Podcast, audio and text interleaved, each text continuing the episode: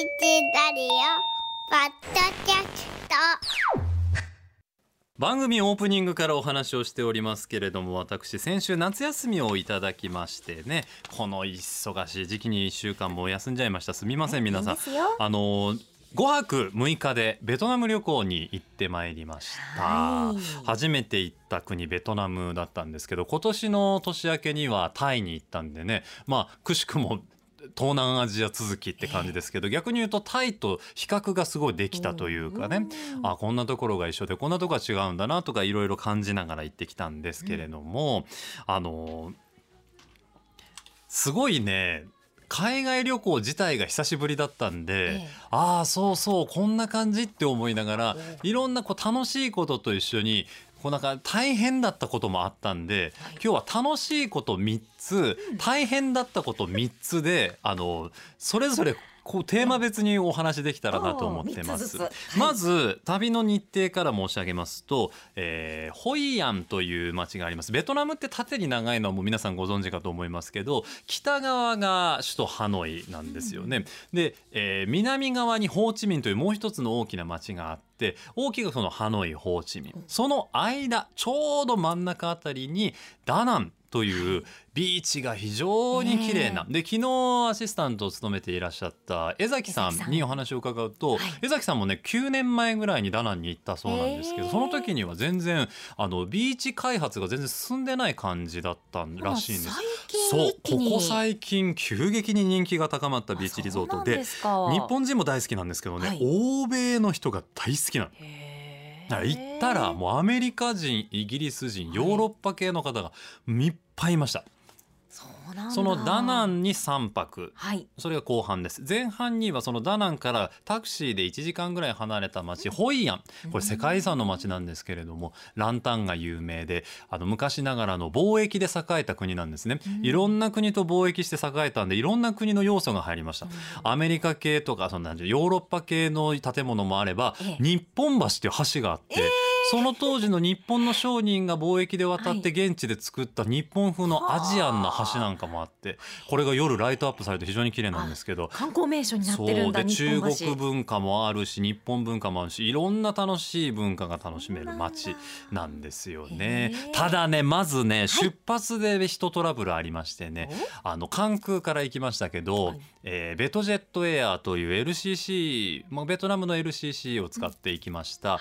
朝9時20分発だったんですが、ちょうどその前の日に台風6号がちょうど沖縄あたりで折り返しますよっていう日だったんですよ。ねで方向性がそっちだったんで大丈夫かなと思って一応念のために清水さんに確認したら「あ大丈夫ですよ」って台風の上を通るんで全然影響受けないですよって言われたのに、えー搭乗案内があって機内に入ります座ってシートベルトまでして待ってたら全然出発しないからあれなんでなのかなと思ってたらさあ機内アナウンスが流れて、はい。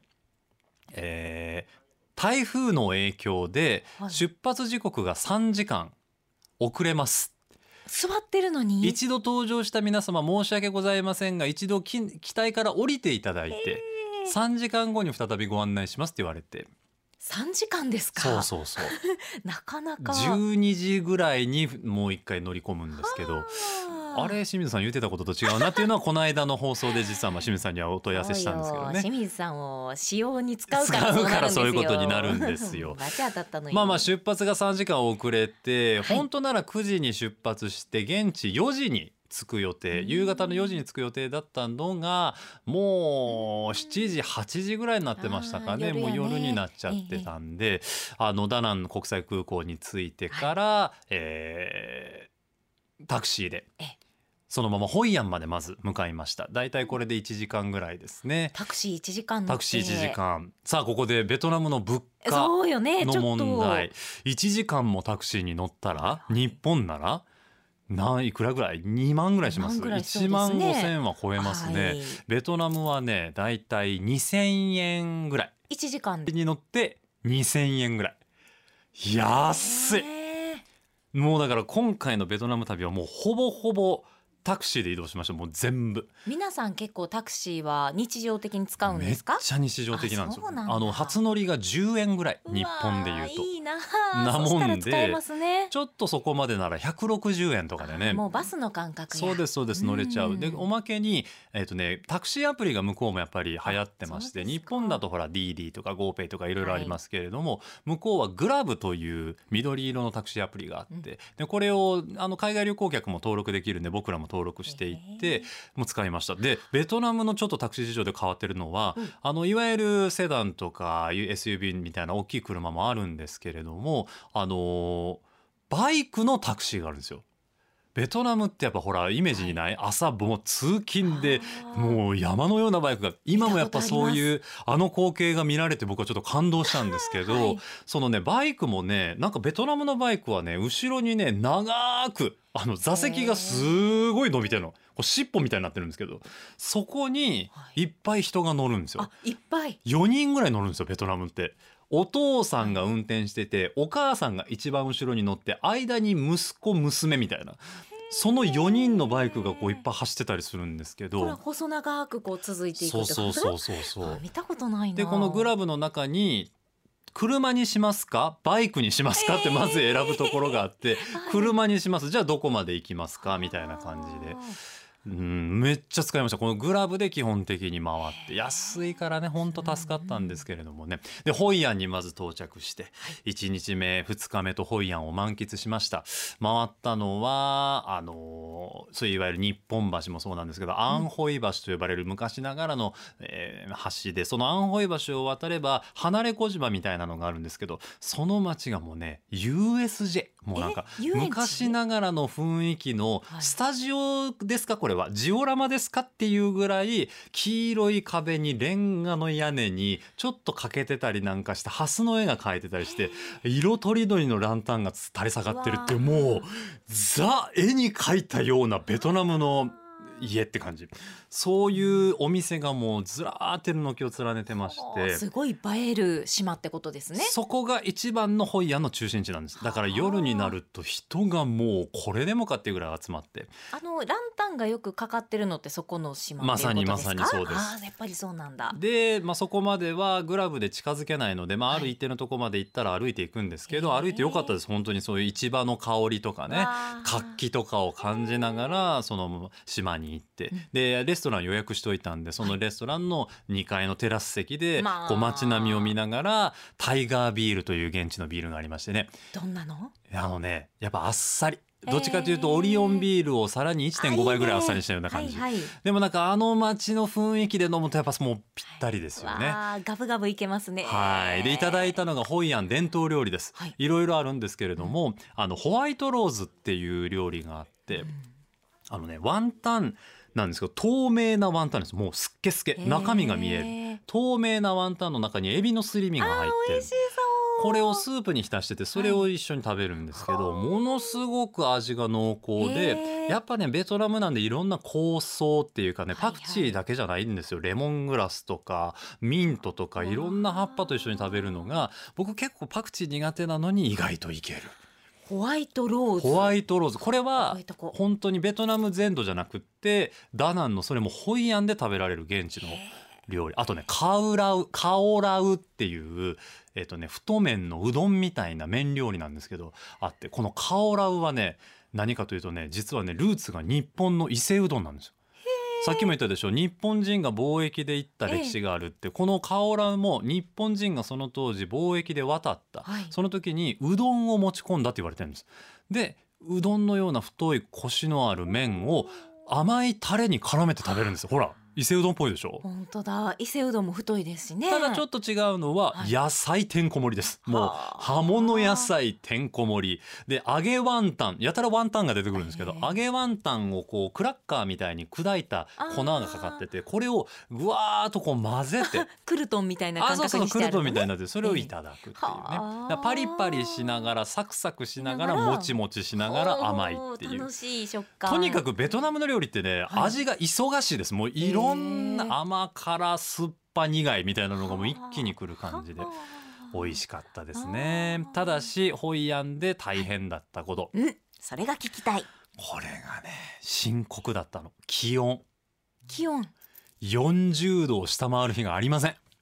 基本的に現在気温を見たらもう40度42度41度もう暑くて。あのほらそう。大阪の皆さんもね暑い暑いって言うじゃないですか、僕も暑かったなと思ったけどこれで文句を言ってちゃダメなんだな。世界にはこれ以上に暑い中出歩いてる人がいるんだなと思っちゃいました。その暑さの種類としてはどうなんですか？この結構カラッとしてたらこう許せたりするじゃなそいうでか。ですすよね。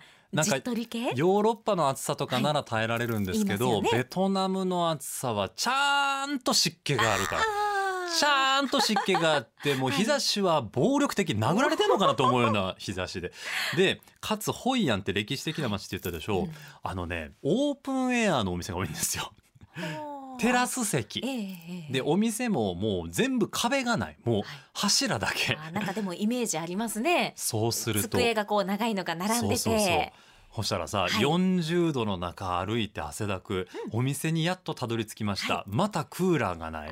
その40度の中 あの ハンディファンでこう風を受けながらご飯食べて集中できへんな味にもう暑くて。だからもうしまいには僕らそのお店にクーラーがあるかどうかを必ず調べてから出歩くようになって。もう何が食べられるかじゃなくて。じゃない。もう食べたい料理よりもクーラーがあるお店に行くっていうのをもう基準にね動くようになりました。もういかにこう苦しかったかがわかりますねその中でもはい。ホイアンで助かったのははい。スターバックスコーヒーです。あスタバあるの？スタバがホイアンにもあるんですけどクーラーがもうキンキン、頭痛なるぐらい入った瞬間に。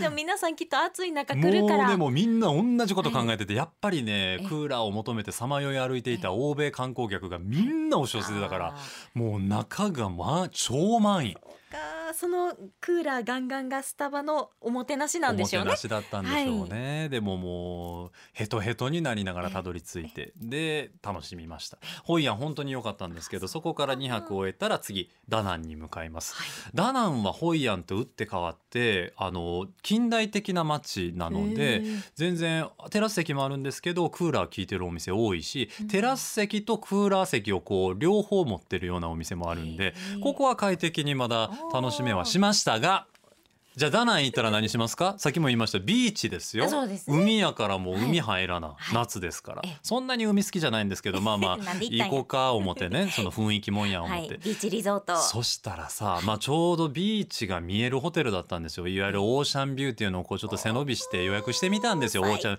初めてよこんなん。初めて初めて。もう海が見えるホテルを予約して。いいなあで午前中ホテルの客室内から海を見てあにぎわってんのかなと思ってええ。10時ぐらいの段階でパッて見たら、うん。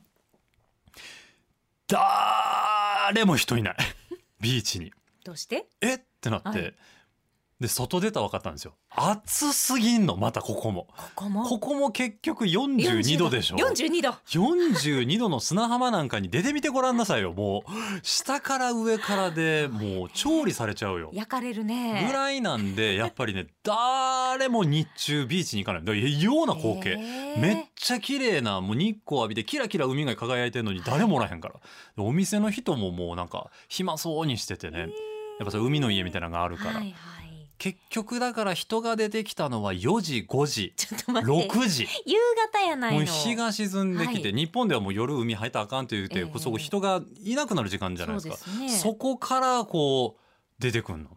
ナイトプールならぬナイトシーを楽ナイしむってこと？トシー。でなんかやっぱその夜楽しめるような、はい。なんかこうイベント会場大きいライブステージなんかも建設されててねビーチに。なんせ大きいんでビーチが。なんでまあみんな基本的には夜。ら僕らもちょっと日傾きぐらいで行ってちょっと楽しみましたけど。でもそれももうあれよ。膝下まで海に浸かってもうええわ。言うてもうそのまま上がってきましたけどね。もうもうあれ？なんかあん。まりダナンっぽいことしてないですね。いやでもダナンでね、えあの回ったのが2箇所ありまして、はいはい。1箇所がその、えーマーブルマウンテン五行山。五行というのは漢数字の五に行う行動の行に山ですね。これね山一つがそのまんまお寺になってるんですよ。面白い。でこの山自体も全部が大理石でできてる山でえ？だから七色に輝くマーブルマウンテンって呼ばれるんですけどまあ言うたら登山です。登山しながらい。ろんなホラー穴に入って入ってでそのホラー穴ごとにこう仏像が置いてあるんで見て回るんですけどねこれもでも42度で登ったんですよ。なんかご利益すごくありそうやけど42度は本当うにんあってほしいご利益。もうあんだけ視点からご利益の一つでもあってほしいけど軽く修行ですねでも助かったのは洞窟巡りだってことですよね。洞窟の中は気温が10度ぐらい一気に下がるのでものすごく涼しくて 出たくなくなるね。出たくなくなる。みんな同じこと考えてて みんな中に入ってた洞窟の。そうそうそうそう。この五行山に行くのを1日、でもう1日をそのもう一つはねあのバーナヒルズっていう山上遊園地に行ってきました。なんかこれ皆さんご存知ですかね？ベトナムで検索すると出てくるんですけど、はい。ゴールデンブリッジっていう橋があってね。なんか大きな人の手で金色の橋をこう支えてんですよね。これがね崖に向かって突き出てて、っていうのを知ってます？見たことあります。見たことあります？これこれこれそう。あのアートのようなねそうそうそうそう。大きな手で。あれに行きたかった。のあれはもともと何なのかも知らずにはい。行ったんですけど結果的に申し上げるとあれ遊園地の中のあ。一つのなんか名所というかね。そうそうそうそう。作られたものっていうことそうなんんなですね。ですよ。バーナヒルズっていうのがそへのーダナンの中心地からだいたいタクシーでこれも1時間ぐらい山あいの方に行くんですけど、はい。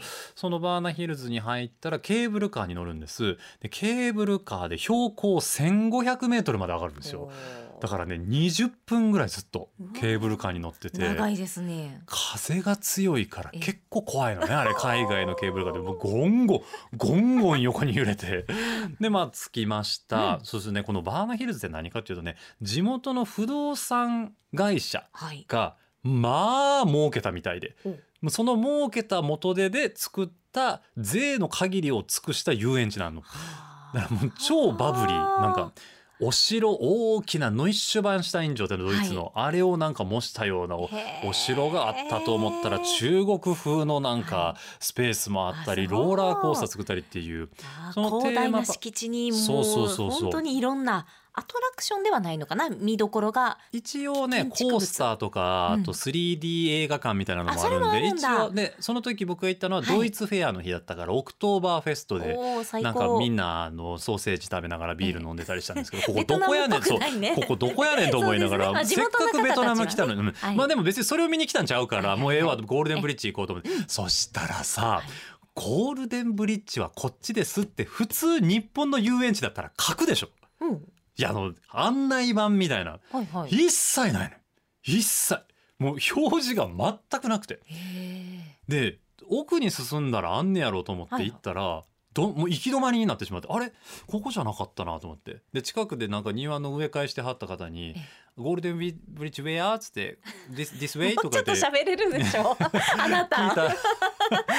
いやそうなの、はい。聞いたらあこっちって言われたから行ったら、そっちも行き止まりで。でそこでまた清掃されてる方に聞いてこっちって言われてまたまあどこやねんってなって。で結果的に何で判断したかというと、あの新しく建設中のパビリオンの覆いはい。それを覆うようにさほらさよくさあ完成予想図みたいなのあるやんか。はいはい、書いてある絵がねあれにゴールデンブリッジが書いてたからその自分が今いる場所から見えてるお城をまずその絵の中から探してここにあるってことはゴールデンブリッジこの方向じゃないってその工事中の囲いの絵から推類推してなんでこんな頑張らなあかんのと思いながら え皆さんでもそっちに向かっていくからついていったらよかったんじゃ人の波。ができきてると思ってたんですけど意外とできてなくってあなんか見どころがいっぱいあるからみんなチリチリバラバラだったんですよ。結果的に正解はもう一回ケーブルカーに乗るだったんですよ。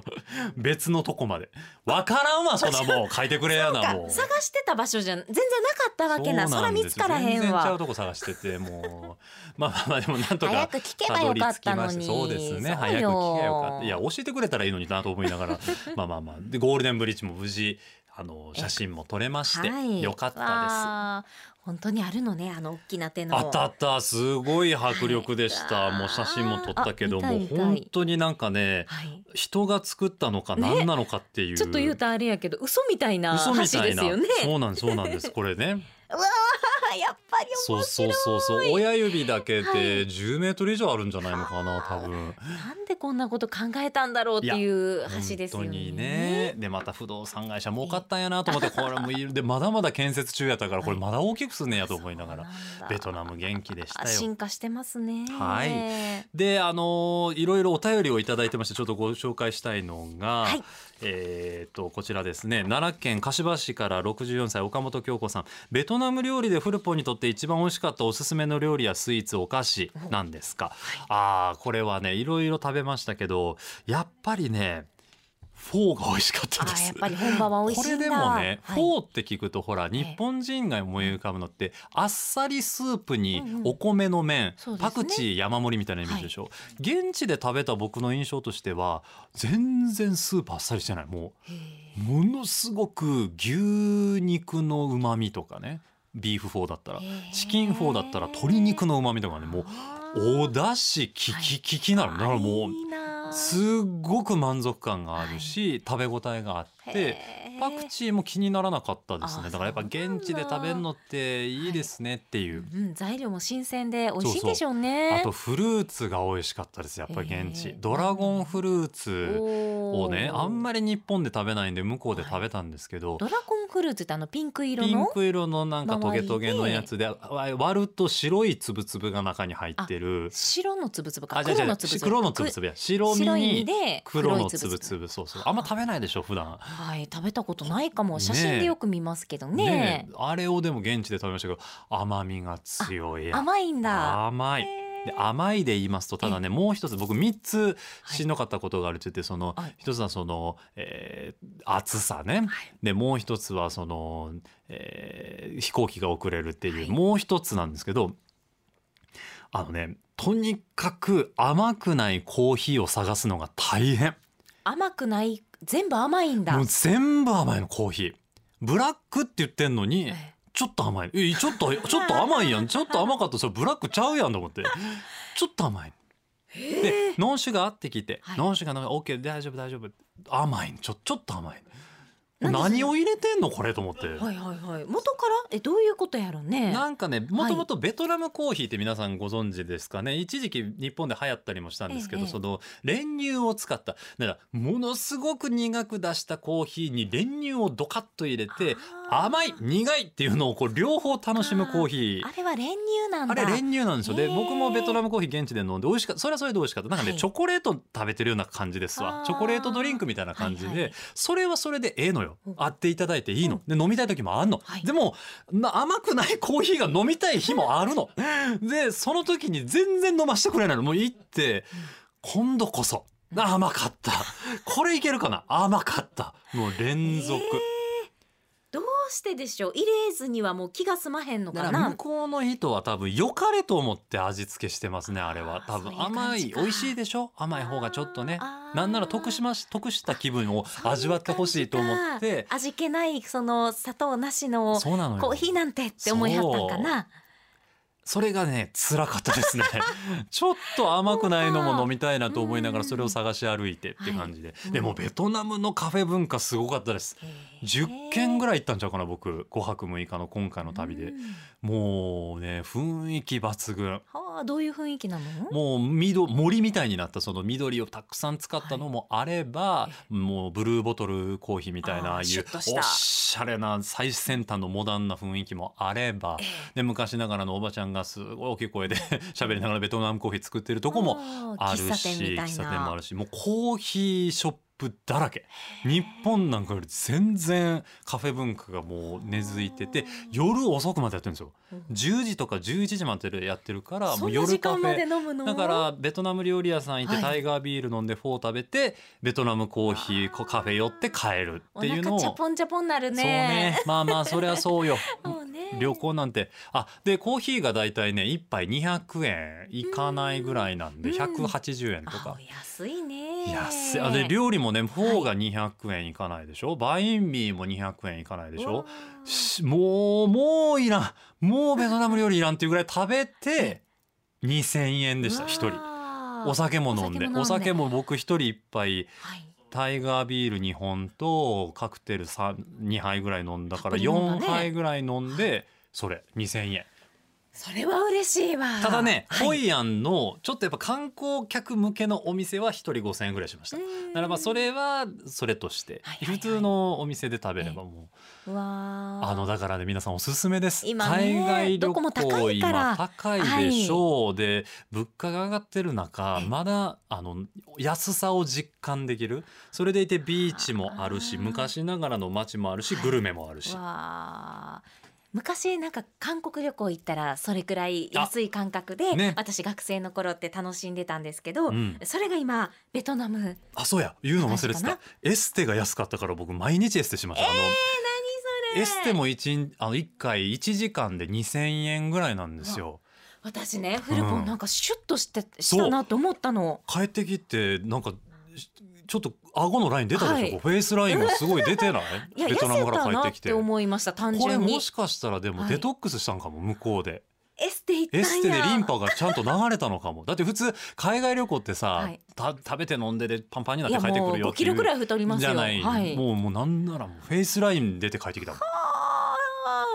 おすすめしいなそれは。皆さんにお土産がございますのでこちらでお知らせさせていただきます。はい。3点セットです、バインミーラスクといういろんな味があるんですけれどもフランスパンで作ったラスクのセットと、はい。ハス茶の詰め合わせですね、えーティーバッグになってますんで使いやすいですよ皆さん。あのおしゃれななんていうんですかねこれこう紅茶をかけてる時に、え紅茶を出している時にこうカップにかかって見て楽しめるようなはい。イラストもついてございます、かわいい。加えて現地の、えーフォーのインスタント麺インスタント袋麺を再利用したポーチ、きっちりあのラミネート加工してるんでご安心を、えー中にいろんなもの入りますね。これ化粧ポーチにしていただいてもいいですし。はい。あのー目薬入れたり充電の入れたケーブル入れたりとかもプとか入れてももハンドクリーム入れたりとかいろんな使い方ができると思います。ちょっと赤色でインパクトありますけど、あのバッグの中が寂しくなりそうなあなたにね アクセントとしてどうでしょうか？すごいフォーって書いててあります。書いてるでしょ、はい。美味しそうなほらビーフフォーが、うん。うんお腹空きますねお腹空きます、美味しかった。僕もまた食べたいなって。この3点セットを3名様にプレゼントいたします、えー受付はメールファックスそれからお便りとさせていただきます。メールは今日中の到着でお願いします、えーファックスを、えーお便りはファックスも今日中の到着ですね。そうですお便りは今日の消印有効とさせていただきます、どしどしご応募ください。宛先お願いします。ファクシミリは大阪零六六四五一の一零零零。六四五一の一千番。メールアドレスはおはアットマーク abc 一0 0 8ドットコム oha アットマーク abc 一0 0 8ドットコム。おはがきは郵便番号五三零の八零一三。おはようパーソナリティ古川雅樹です。フルポンのお土産係でお願いします。しっかり夏休みいただいたんでしっかり働かせていただきます頑張れ